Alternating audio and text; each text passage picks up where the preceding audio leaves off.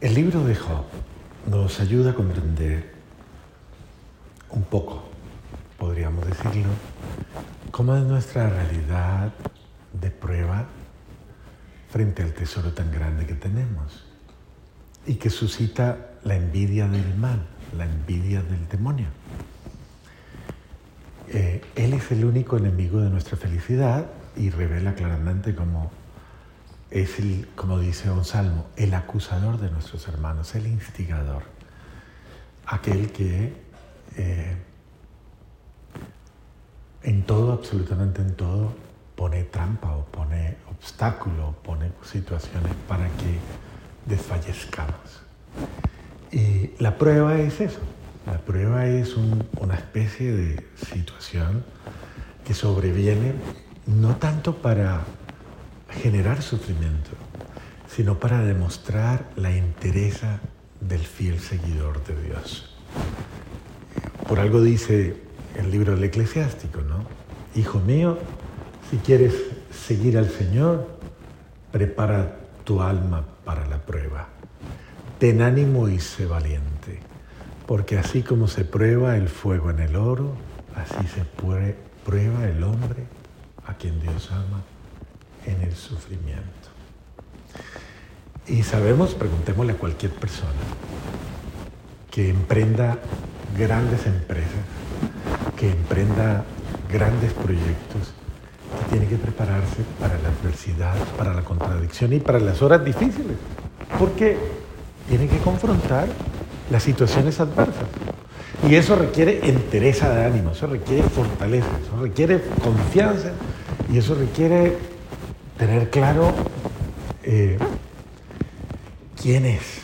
A mí lo que me llama la atención de toda la secuencia de esta lectura de Job es cómo se revela que a pesar de los golpes más duros que pueda recibir un ser humano, a pesar de las circunstancias más asoladoras, más dolorosas, eh, Job básicamente eh, tiene una actitud humilde de reconocimiento ante él una actitud de fidelidad hasta el final, reconociendo, si Dios me lo ha dado todo, ¿quién soy yo para negarle todo? Si Él me lo ha dado todo, es, la justicia, ¿no? Es, es como la comprensión, es Dios el que me ha dado todo, nada me pertenece, nada, yo nada tengo propio. ¿Quiere saber qué es lo único que usted tiene propio? ¿Sabe qué es lo único que usted tiene propio? Suyo, suyo, suyo, hecho por usted, de su propia fábrica. ¿Sabe qué es lo único? Tiene su sello y firma. ¿Sabe qué es? Ah, su pecado. Eso es lo único suyo, propio. Eso no se lo ha dado Dios. Por eso cuando Dios dice, dame lo que tienes, dámelo, dame Dios te está pidiendo que le des tu miseria, tu pecado. Es lo único tuyo. Todo lo demás te lo ha dado Dios.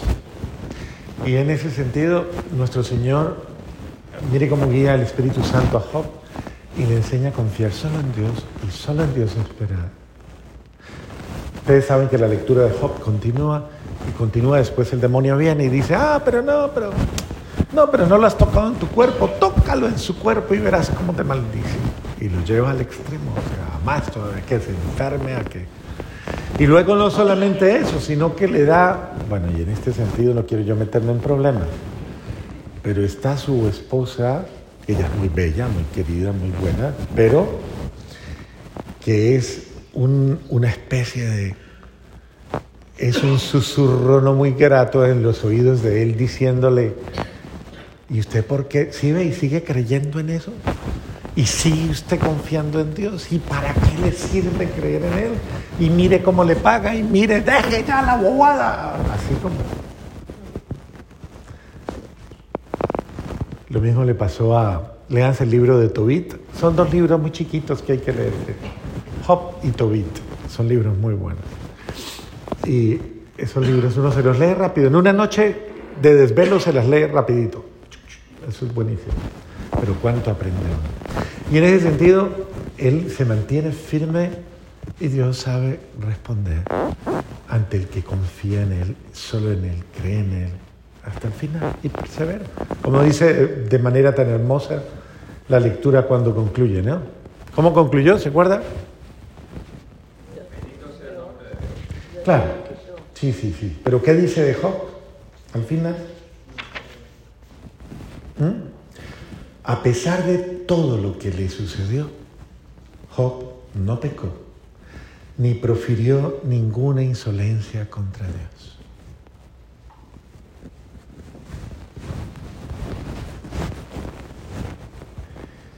Y, y, muchos de nosotros con menos hemos armado un problema terrible. Con menos.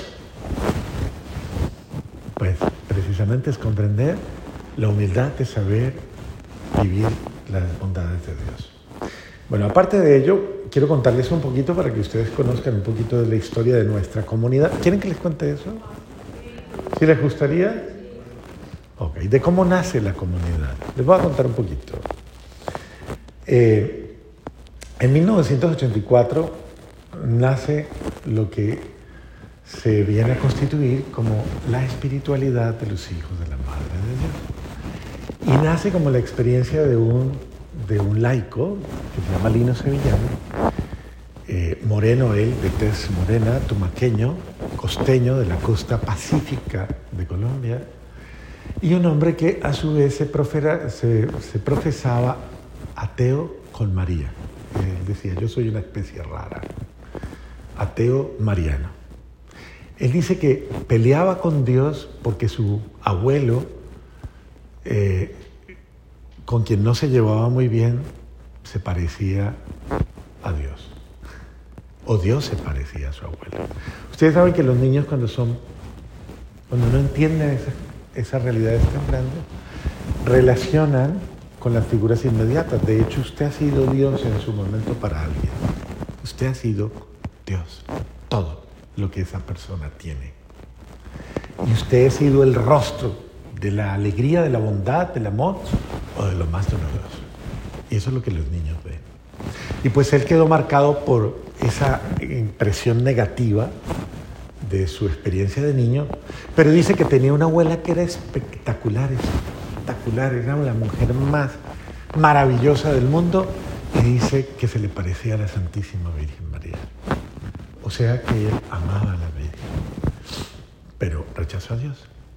Y así se volvió abogado y siendo abogado, algún día sus amigos de derecho se fueron como volviendo locos porque iban a un retiro que los llevaban y les lavaban el cerebro y venían hablando más de Jesucristo que de otra persona. Eran los cursillos de cristiandad. Y este hombre se puso furioso, furioso, furioso y dijo, pues voy a ir a destruir esto, a, a destapar la farsa que tienen montada. Y se fue hacer un cursillo de cristiandad. Dice, me llevé hasta libros, armado de libros, para, para mostrar que eran unos fetichistas. Y dice que, para su sorpresa, en un momento en el que, en el que eh, él no lo esperaba, se encontró con Jesús en la Eucaristía y lo vio por primera vez en su vida no el sagrario, no la hostia, sino a Jesús. Y dice que eso inmediatamente cambió su vida para siempre. Y se enamoró de cursillos de cristiandad y se volvió el hombre más promotor de cursillos de cristiandad en Colombia. ¿Aquí hay cursillistas de colores? Uno, dos, tres, cuatro. Y este hombre se enamoró, escribió incluso la vida de uno de los grandes promotores de cursillos, el padre José María Pujadas. Y luego dice que Dios lo llevó a una experiencia diferente, salió de cursillos y entró a la renovación carismática y duró muchos años en la renovación carismática, trabajando en la renovación carismática por todo Colombia de una manera impresionante. Incluso aquí Estados Unidos vino a dar retiros en Los Ángeles, alguna vez que hubo un gran congreso Y este hombre sencillo, pero amante de la Santísima Virgen María, el Señor, un 11 de agosto, un 16 de julio de 1984, quiso darle un regalo. A través de una monjita le dijo que le iba a dar un regalo. Y la monjita básicamente le dijo a Lino, Lino, tengo dos imágenes de la rosa mística que me acababan de llegar de Alemania en ese momento. Y tengo una ya ubicada en un lugar y yo sentí en mi corazón que te llamara a ti para decirte, ¿quieres recibir a la Virgen? Y él dice, cuando la monja me dijo eso, yo no, yo no sentí que ella me estaba diciendo que la imagen, sino a la Virgen María, a la mamá. Y dice, pero claro, yo quiero que la mamá venga. Y entonces, Linito, ese día recibió a la Virgen, preparó su casa, arregló absolutamente todo, dijo, yo ese día estaba feliz, arreglé todo para recibirla y cuando ella llegó, pues yo me quedé, me quedé con ella mucho rato recibiéndola y escuchándola. Y dice, y cuando estaba en esto, como todos los niños, le pregunté, porque todos los niños le preguntan, ¿qué es lo primero que los niños le preguntan a la mamá cuando llega de la calle? Exacto. Pues Lino le preguntó lo mismo a la Virgen, mamá, ¿qué me trajiste? Y dice él que en ese momento escuchó no internamente, no, sino real, como escuchó a alguien que le dijo con voz audible a Jesucristo. Y él dice que esto lo impactó tanto, tanto, que se puso supremamente feliz. Ese día dice, duré mucho tiempo feliz al lado de ella. Dice, de pronto me cogió el cansancio y me bajé y me puse a ver un programa de televisión y dije, voy a descansar un ratito y después me subo. Y el programa era un programa de la National History Channel que hablaba muy mal de, de la época medieval y de la influencia de la iglesia sobre la cultura, sobre el arte y sobre todo. Y al final terminaron hablando muy mal de la Santísima Virgen María. Y dice él que se sintió muy triste porque dice, el día que tú llegas a mi casa, te ofenden de esta manera. Apagó bravo el televisor y se subió y se puso a llorar pidiéndole perdón a la madre diciéndole, te pido perdón por los que no te aman, te pido perdón por los que te desprecian, Y dice que después de que estuvo un rato ahí, le dice, mamá, él había hecho el número uno de una revista que él sacó, que se llama María Hoy, y dice que le dijo, mamá, yo solo tengo una revistica que acabo de poner, pero yo, ¿qué puedo hacer, mamá, para colaborar, para contribuir en la salvación del mundo, en el cambio del mundo? ¿Qué puedo hacer, mamá? Y dice que volvió y se quedó callado y volvió a escuchar la voz que le dijo, dar a Jesucristo. Y así nació una experiencia que tiene en su interior el seminario María Señal de Jesucristo, que es recibir a Jesucristo, vivir a Jesucristo y dar a Jesucristo. Y este hombre, con esta experiencia tan hermosa, siguió orando hasta el 11 de agosto de 1984, cuando en una noche de oración el Señor le manifiesta por primera vez la forma en que le seguiría hablando durante el resto de su vida hasta concluir en una expresión de eh, mensajes escritos, dictados, y a través de los cuales el Señor le comienza a hablar. Esos mensajes los llaman actas o los denomina el acta, como hablándole en el lenguaje de los abogados. Y, y asímil de una reunión en la que se reúnen para hacer una asamblea y en esa asamblea se toma acta de la reunión. Y él era el secretario que tomaba nota. Pues bien, yo por mi parte no conocía a Lino Sevillano. Y resulta que estaba en los grupos de jóvenes y antes de uh, haber vivido otras experiencias, estaba con un amigo que fue un hombre maravilloso, un hombre que me dio un testimonio de amor a Dios impresionante. Y bueno, yo no quiero hacer largo esto, pero les quiero dar algunos detalles muy significativos. Este hombre fue el que me formó como líder de los grupos de jóvenes y, me enseñó yo tendría en aquella época 18 años, más o menos 19 años, cuando él me tomó y comenzó a enseñarme. Yo le invité al grupo de jóvenes que había nacido en mi barrio. Y resulta que este hombre se casó con una de las niñas que era del grupo de jóvenes. Pero este hombre a mí me dio uno de los ejemplos más grandes de la vida. Él me decía una frase que a mí nunca se me puede olvidar. Me decía, frente a todos los proyectos que hacíamos, me decía, hagámoslo bien, Fernando, porque para ser mediocres, tiempo sobra. Y esas palabras suenan, pegan, pero mucho más cuando se sellan con la vida. Este hombre era gerente de un banco en Colombia muy importante, de una sucursal, y más o menos después de que tuvo sus hijitos, su hijita tendría por ahí 10 años y su hijito unos 8 años, eh, le descubren dos tumores en la cabeza.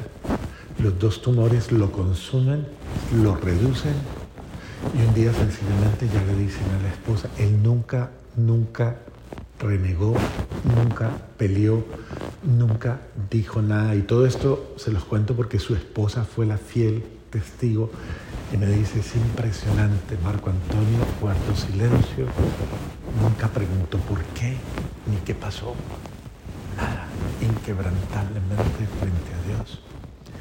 Yo recuerdo ir a visitarlo, la esposa se lo entregó y le dijeron, llévese lo que no le dura un mes, dos meses, ya no hay nada que hacer. Se lo llevó a la casa y duró dos años. Pero impresionante porque él era, él era un pedacito de huesos. La mujer lo cogía, lo cargaba, lo llevaba, lo besaba. Y ella ese día me dio una lección de impresionante. Ella me decía, mira, Fernando, porque éramos compañeros de grupo, mira, Fercho, yo lo cojo, lo abrazo, lo beso todos los días, lo limpio, le unto aceite, le hago, lo consiento, lo mimo, lo... Todos los días, todos los días, todos los días. Yo miraba ese exenio y decía, Dios mío, si esto no es amor del bueno, amor verdadero. Y me dio mucha alegría encontrar ese tipo de amor. Dos grandes seres humanos, él y ella. Y este hombre murió, yo le celebré la Eucaristía haciendo eso, haciendo unos huesitos. Tuve la alegría de celebrarle una misa junto a su cama. Y se fue como, como un santo. Un hombre que nunca renegó de Dios. Yo me acuerdo, tenía unos ojos azules impresionantes. Y la manera en que me miraba en la misa que yo le hice era impresionante. Son de esas miradas que se quedan impregnadas en ti. Ese hombre en vida me dijo, usted ama mucho a la Virgen le voy a, le voy a dar un nombre, busque a este hombre, que ese hombre le va a enseñar a amarla más. Me dijo, busque a Lino Sevillano.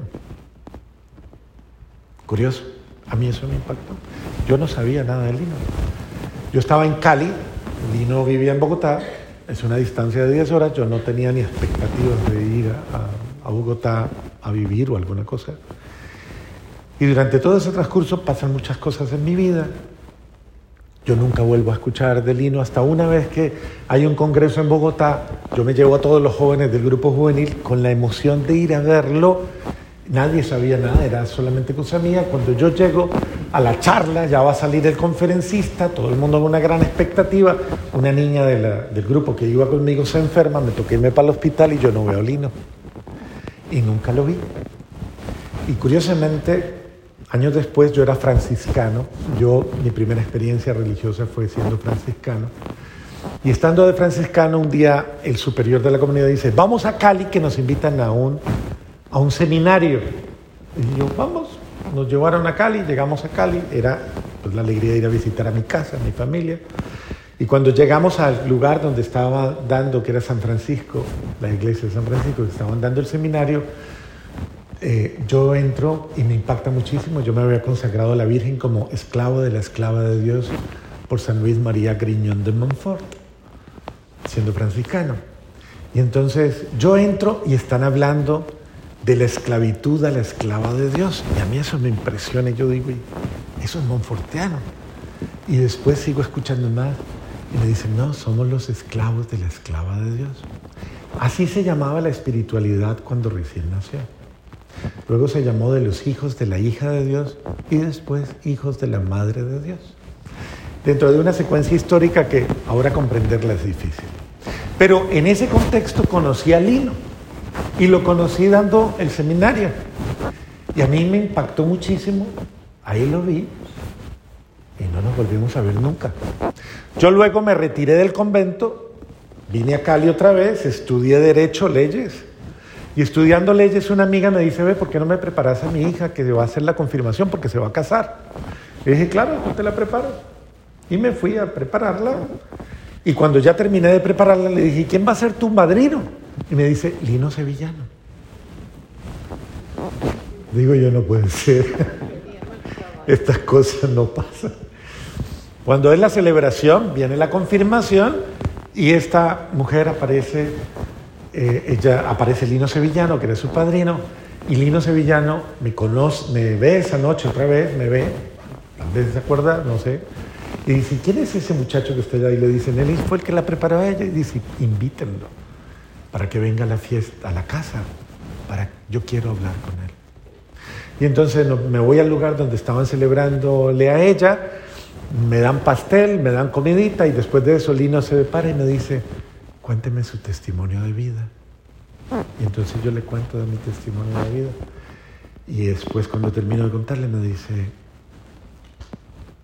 Dios lo ha traído porque Él quiere que usted conozca esta espiritualidad. Para que búsquelo y deje que Él va a obrar en usted. Y a mí eso me pareció como esas cosas bonitas que dice alguien, muy simpático, pues muy... Pero sí me impacta todo lo que ha venido pasando. Yo no conocía a fondo la espiritualidad, había visto cosas muy bonitas, escritos muy lindos, pero no me identificaba plenamente con ella. Y ahí comienza una historia. La espiritualidad comienza a moverse en todos los grupos de Cali. Yo me meto a dar seminarios y charlas en todos los grupos de jóvenes y en todos los lugares. Pero hay algo que me revuelve mi vida y es ella, porque es la Virgen María la que me hace comprender que a mí me falta demasiado, demasiado en mi vida, demasiado para amar a Dios. Y es ella el ejemplo, es ella el modelo, es ella la medida, es ella la realidad. Y si no es como ella, yo no voy a amar a Dios como mi corazón lo añora, como mi ser lo pide, como mi alma lo desea.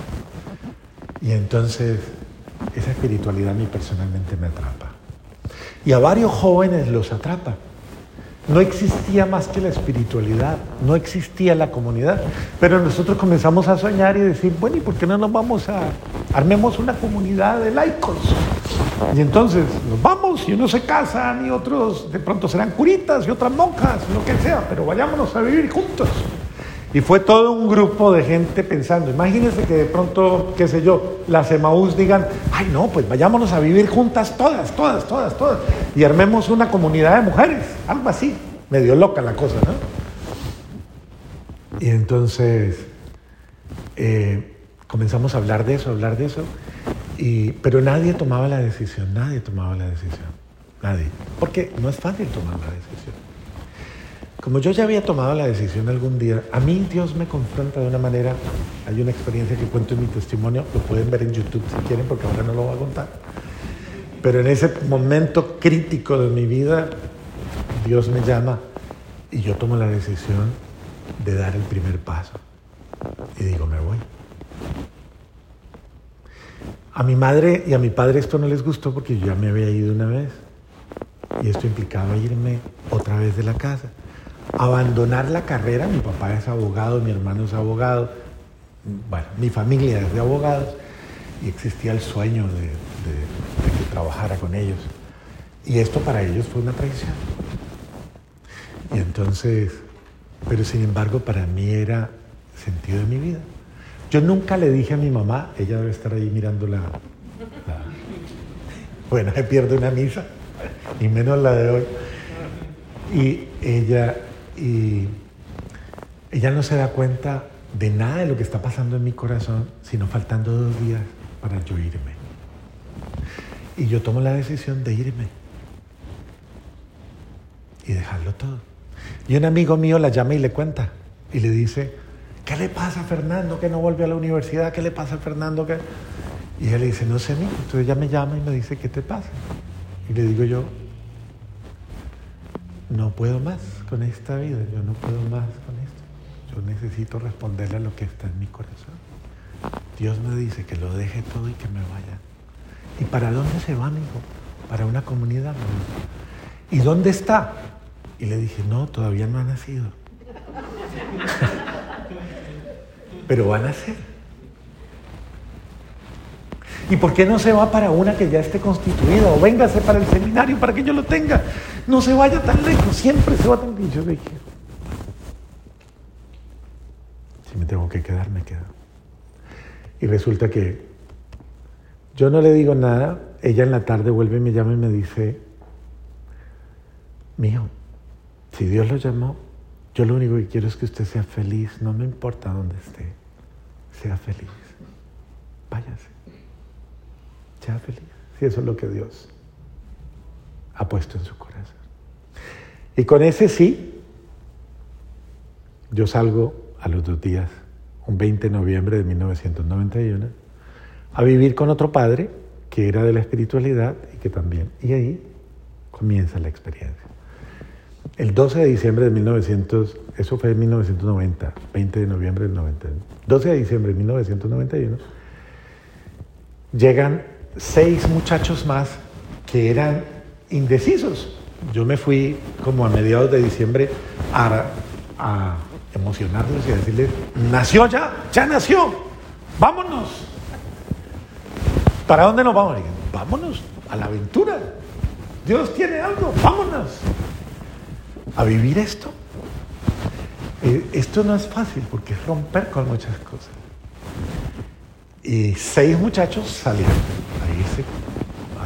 a irse, con nosotros. Los papás se revolucionaron, se pusieron furiosos, pero era una aventura. Nos fuimos y, ah, pero antes de esto, nos reunimos con los papás de ellos. Los papás de ellos estaban furiosos con el padre, el sacerdote que estaba, que era el padre Jorge Alberto, y el padre Jorge Alberto le tocó representar toda esta situación. Fue dolorosísimo, pero él dijo, es un proyecto de Dios y así nacen los sueños de Dios. Total arrancamos y comenzamos siete. Nada más que siete. Empezamos de una vez a hacer lo que había que hacer. A estudiar, a todo. Yo estudié filosofía, luego estudié teología. Y ellos también comenzaron todos a estudiar. Y el 26 de septiembre de 1992, un día como hoy, 91, después de haber pasado todos esos nueve meses, curiosamente, nueve meses de gestación, después de haber pasado nueve meses en que no sabíamos qué éramos y cómo, nos íbamos a llamar y qué quería Dios de nosotros qué iba a pasar con nosotros. En esos nueve meses en los que íbamos a la universidad y nos preguntaban, ¿ustedes qué son? Y nosotros decíamos, en esa época la espiritualidad se llamaba de los hijos de la hija de Dios. nosotros decíamos, no, nosotros somos los hijos de la hija de Dios. Entonces nos decían, ah, entonces ustedes son los nietos de Dios. Y así nos llamaron, los nietos de Dios. Y se burlaban de nosotros. Y hoy día hay franciscanos, hoy día muchos de nuestros compañeros son superiores de la comunidad franciscana en Colombia y de otras comunidades, porque estudiábamos con sacerdotes de muchas otras comunidades. Y hoy día me he encontrado con muchos de ellos viviendo aquí en Estados Unidos. Pero no creían. Los obispos de Colombia no creían. Éramos una cantidad de locos siguiendo a otro loco más loco que todos nosotros. Era simplemente un grupo de locos. Y sin embargo, había muchas razones para no creer en esto. Muchas razones. Pero ese, después de que vivimos esto, nosotros le preguntábamos a Dios, ¿qué quiere? Y un día como hoy, 26 de septiembre del 91, en una de las actas, la número 700, el Señor nos dice a nosotros a través de, esa experiencia eh, que esta es su comunidad y su nombre es de la Inmaculada Concepción. Nosotros somos la primera comunidad que existe en el mundo llamada de la Inmaculada Concepción, de hombres. La primera comunidad de mujeres de la Inmaculada Concepción la fundó Santa Beatriz de Silva en 1700 algo. Santa Beatriz de Silva. Y ese es el monasterio de la Inmaculada Concepción. Pero la primera que nace de hombre es la nuestra. Y de ahí en adelante nosotros nos sentíamos orgullosos de ser de la Inmaculada Concepción. Y así arrancó la experiencia. El primer obispo nos tuvo tres años bajo estudio de sacerdotes, psicólogos, de sacerdotes. Todos venían y nos miraban con microscopio, nos miraban a ver y decían, a ver, ¿dónde? Son locos, locos. ¿Qué Y llegó el obispo en un momento, nos evaluó y dijo, mire, ustedes son personas excelentes. Si quieren, yo voy a fundar mi seminario y ya los apruebo para que entren a teología. Vengan a mi seminario. Pero tienen que disolver su experiencia. Eso fue en 1993, finales del 93. Ya en ese momento éramos 19. Y entonces le dijimos, pero tenemos que disolver la experiencia. Y dijo, sí. Y le dijimos, no, no queremos disolver la experiencia. El Señor nos ha dado la gracia de ser comunidad para las dioses, o sea, sacerdotes que vivimos en comunidad, estamos al servicio iglesia.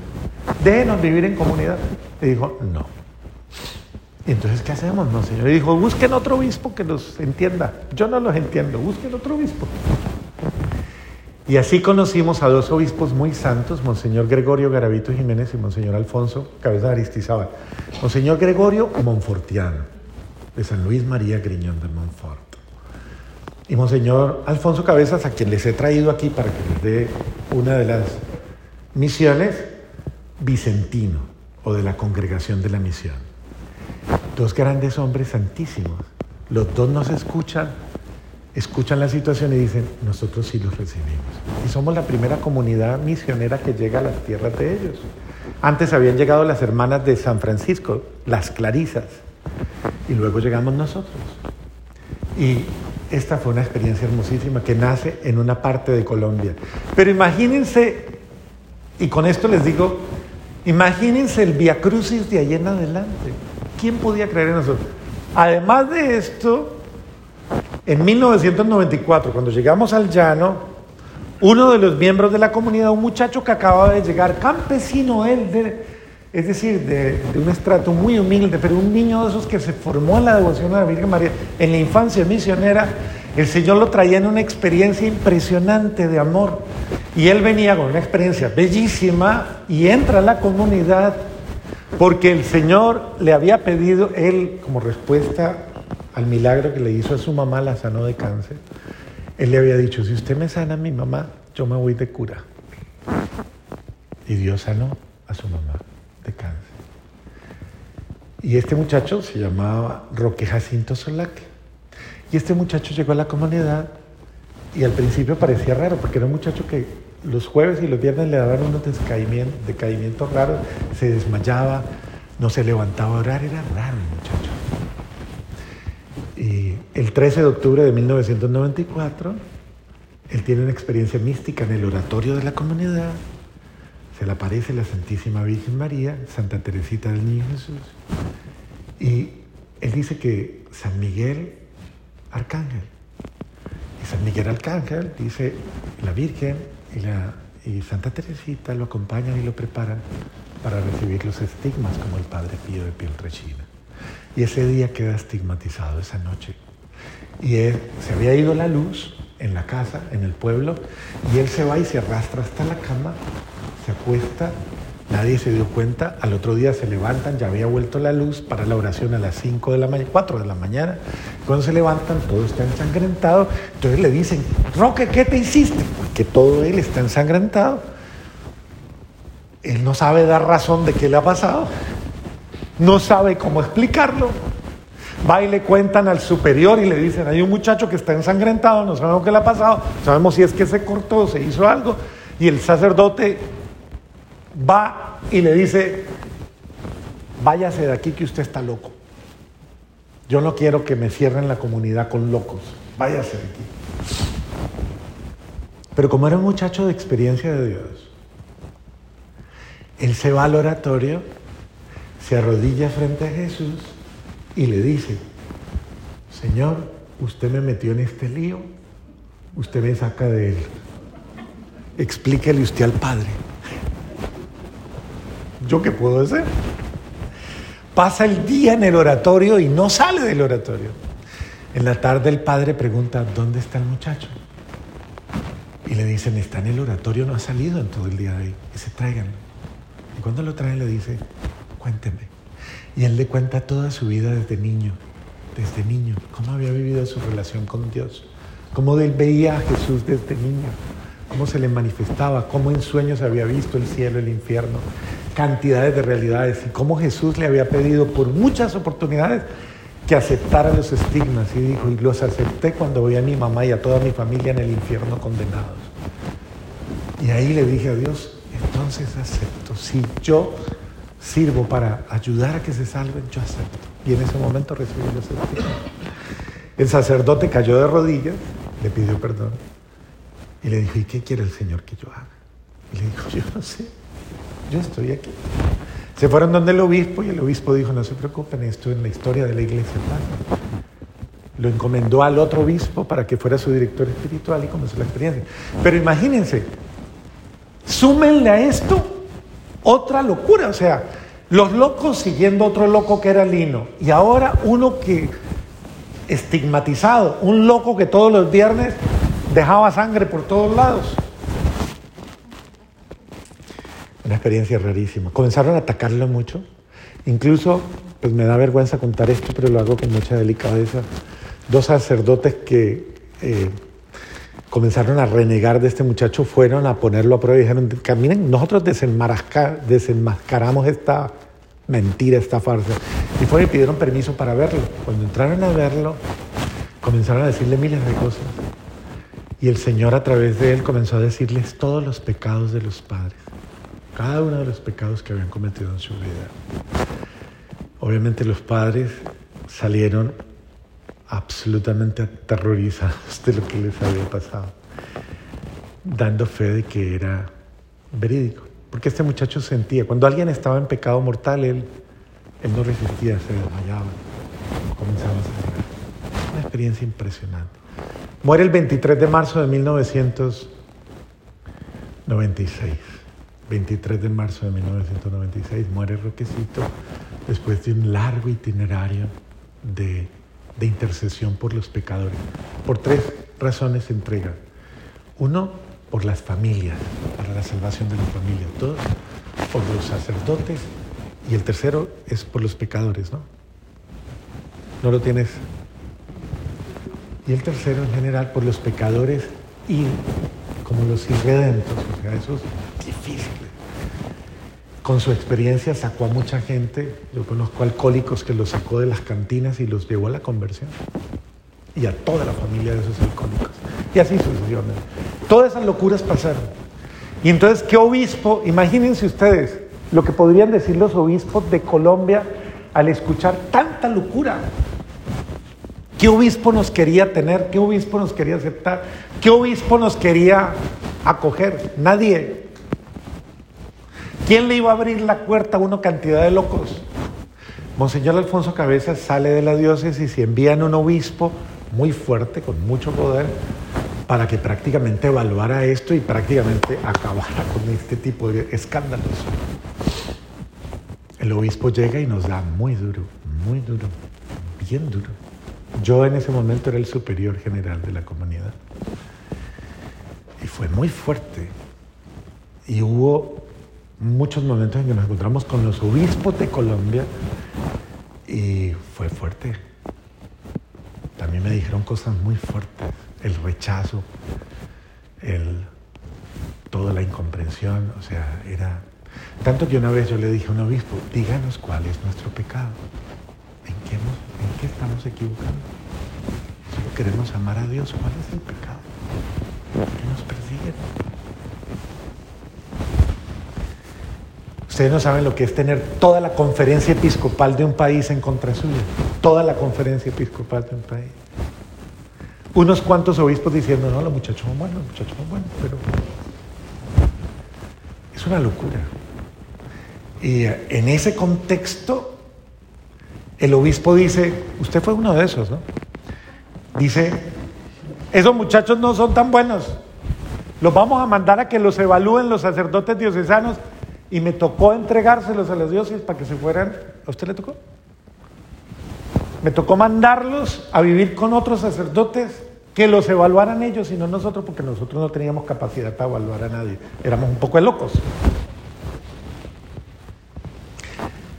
Al final los informes de esos sacerdotes, y no es porque el padre esté aquí, es porque cuando el obispo me llama y me dice, Fernando, estábamos sentados sobre un tesoro y no nos habíamos dado cuenta. Y yo le digo con todo respeto, le digo, excelencia, usted no se había dado cuenta. Pero nosotros sí, lo que Dios hace. Esto no lo lleva el hombre, esto lo lleva Dios. Pues terminó ordenando más sacerdotes que incluso el obispo anterior cabeza. ¿Cuántos ordenó Octavio? Iniciamos, iniciamos tres. Y él alcanzó a ordenar como 14. Iniciamos tres, la primera que ordenó fue tres, después de a tres casi lo hacemos de a tres. O sea, más o menos 14 yo creo. Como unos 14 ordenó él. Después él era un obispo muy importante, se lo llevaron a Roma como secretario de una comisión muy importante en Roma, la CAL. Y bueno, pues ha siguió su camino. Pero imagínense la estatura de estas cosas. Y luego llega otro obispo que no nos conocía, que solo había escuchado y que llegó prevenidísimo de nosotros, pero prevenidísimo.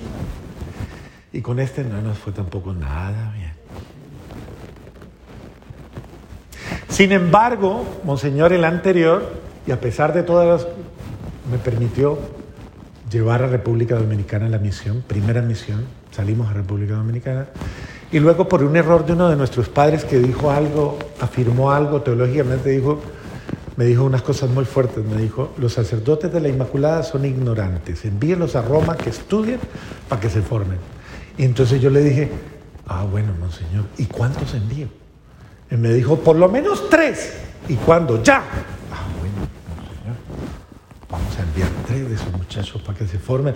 Y mándelos a la universidad más, más fuerte de... ¿A cuál excelencia? A la Gregoriana de Roma. Ah, bueno, donde se forman los papas y los obispos y todo esto. Pero mire cómo actúa Dios. Se valió de nuestra ignorancia.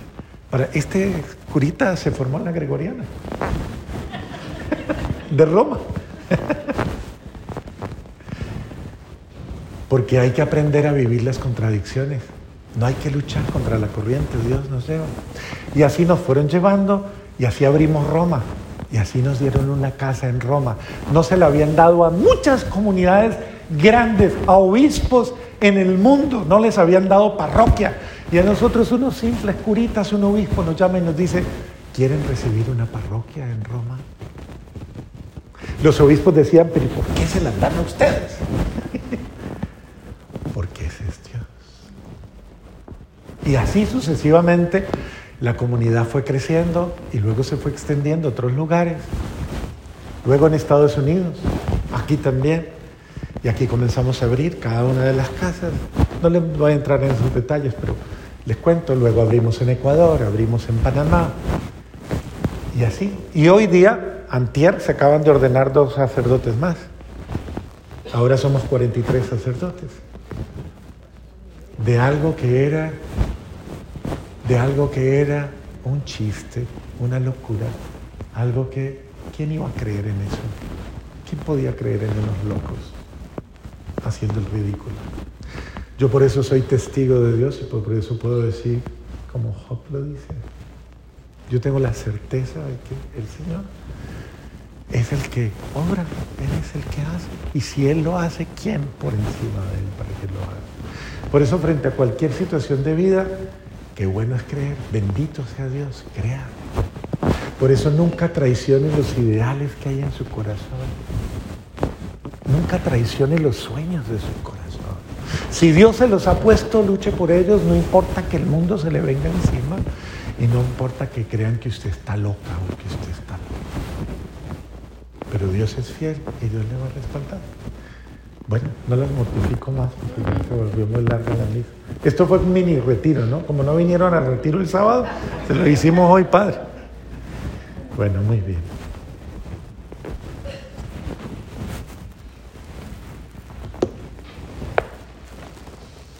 Al Señor que nos ha mostrado la medida de la grandeza de su reino en un pequeño niño, Para que comprendamos y vivamos su palabra, pidamos.